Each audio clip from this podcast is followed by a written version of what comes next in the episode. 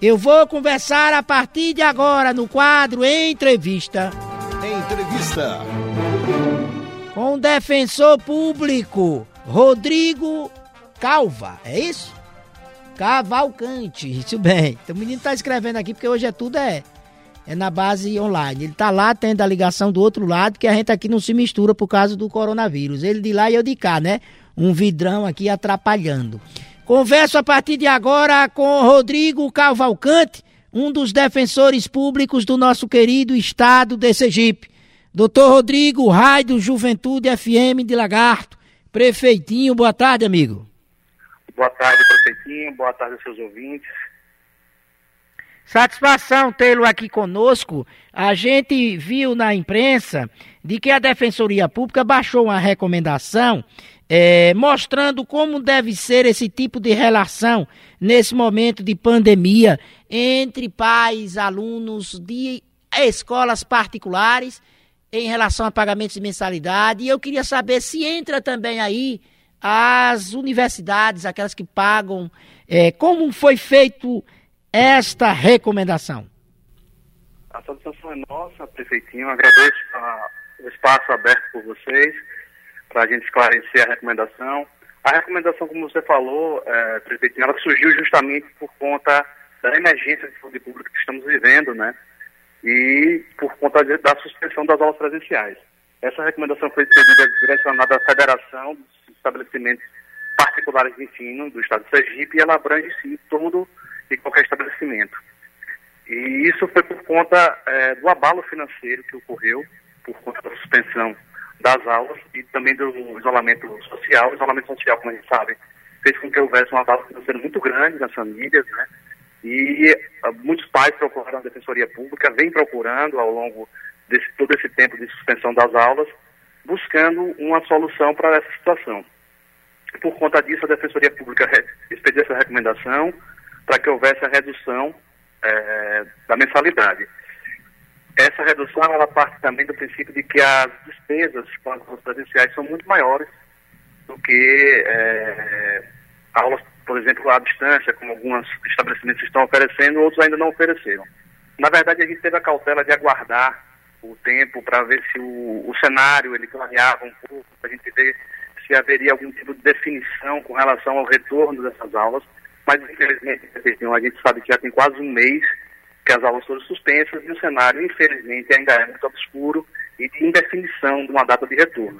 Por conta disso, até para proteção também das escolas, porque a gente sabe que com esse tipo de isolamento social, com o fechamento do comércio, com a perda de, de poder aquisitivo das famílias, é, inevitavelmente vai haver inadimplência, cancelamento, suspensão de contratos. Para evitar isso, a gente acha que tem que chegar a um meio termo. Então, uma redução é a nossa recomendação por hora, para que a gente possa ir enfrentando e esperando que as coisas venham a clarear um pouco mais. E aí, o que é que devem fazer nesse momento o pai de família que nos ouve nesse momento aqui em Lagarta, maior cidade do interior do estado, que tem seu filho que estuda numa escola particular? E aí o pessoal da escola estão lhe mandando o carnê é, para a cobrança. O que é que ele deve fazer? Estreitar essa relação, procurar a direção da escola, levar essa recomendação que já é pública. O que é que o senhor orienta? Então, a, a, uma grande parte das escolas, eu acredito que em Alagar também deve ter acontecido isso, anteciparam as férias para esse mês de abril hum. de 1 a 30 de abril.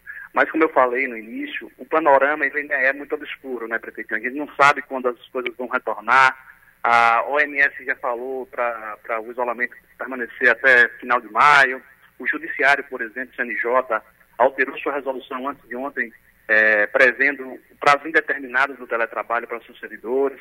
Ou seja, o panorama ainda é de indefinição do retorno. Por conta disso, a Defensoria recomendou e espera que haja um contato não só da federação, um retorno da federação para a Defensoria, como também espera que haja uma negociação, um contato, uma, uma conversa, uma negociação, um bom senso entre as partes, para se chegar a um denominador comum. O que a gente quer é equacionar, fazendo com que as pessoas possam continuar pagando, para evitar também que o, a escola tenha um, um prejuízo financeiro, tenha que demitir, mas também a gente quer que a escola repasse a redução das despesas para os responsáveis pela mensalidade.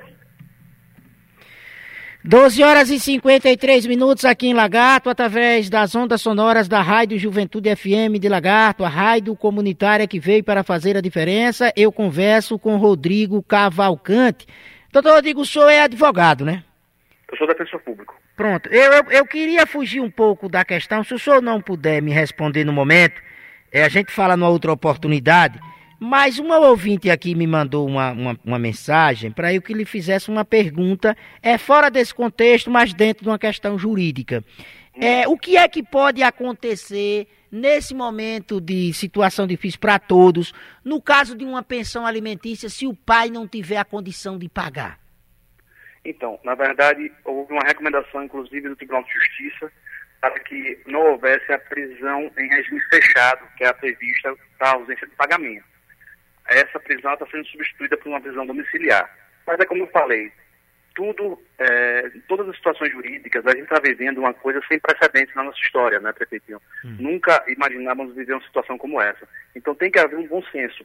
É claro que a criança precisa se alimentar, a gente também tem que ver o lado do pai que está pagando, que ele também deve estar tá tendo dificuldades para ter dinheiro para sobreviver, as famílias precisam sobreviver. E ah, tem que haver um diálogo, um, um bom senso entre as partes, mas o que acontece hoje de recomendação por parte do Judiciário e até o entendimento da Defensoria Pública é que não haja a prisão em regime fechado por conta da, da, da, da, da epidemia, da disseminação da epidemia e para não levar esse pai ao cárcere e expondo ele a esse coronavírus. E também a prisão ela é um, último recurso porque ela vai dificultar ainda mais o pagamento dessa pensão. É outra questão que me pergunto aqui é sobre aluguéis. É, também tudo deve ser feito na base do entendimento. Não só, todos estão sofrendo. O inquilino, que está, digamos, sem condições de conseguir o dinheiro, e sofre também aquele que vive daqueles imóveis alugados e está sem receber. Então, resumindo, para todas as questões, não existe outra palavra a não ser o entendimento, né? Exatamente. Como eu falei, a gente vive uma situação atípica e que todos vão sofrer, invariavelmente, todas as pessoas vão sofrer, estão sofrendo já, a gente sabe disso, e a gente vê também a, a discussão se deve acabar o isolamento ou não, porque as pessoas estão ficando preocupadas com suas, com suas rendas, com os pagamentos dos seus, dos seus compromissos, e é como você falou, no caso do aluguel é a mesma coisa.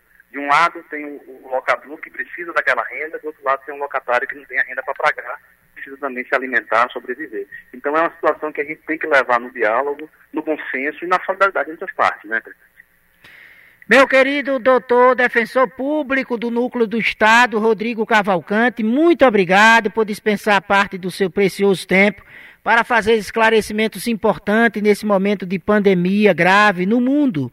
E a Rádio Juventude FM, a Rádio Comunitária de Lagarto, maior cidade do interior do estado, agradece o seu precioso tempo conosco aqui, amigo. Nós é que agradecemos, Prefeitinho, a Defensoria Pública está sempre à disposição, não só da, da rádio, mas como de qualquer cidadão, para esclarecimento. A gente sabe que existem muitas dúvidas, a gente sabe que o momento é muito complicado, muito delicado, e a gente mais uma vez agradece o espaço aí de vocês para que a gente possa levar informação a todos do nosso estado. Um abraço, amigo.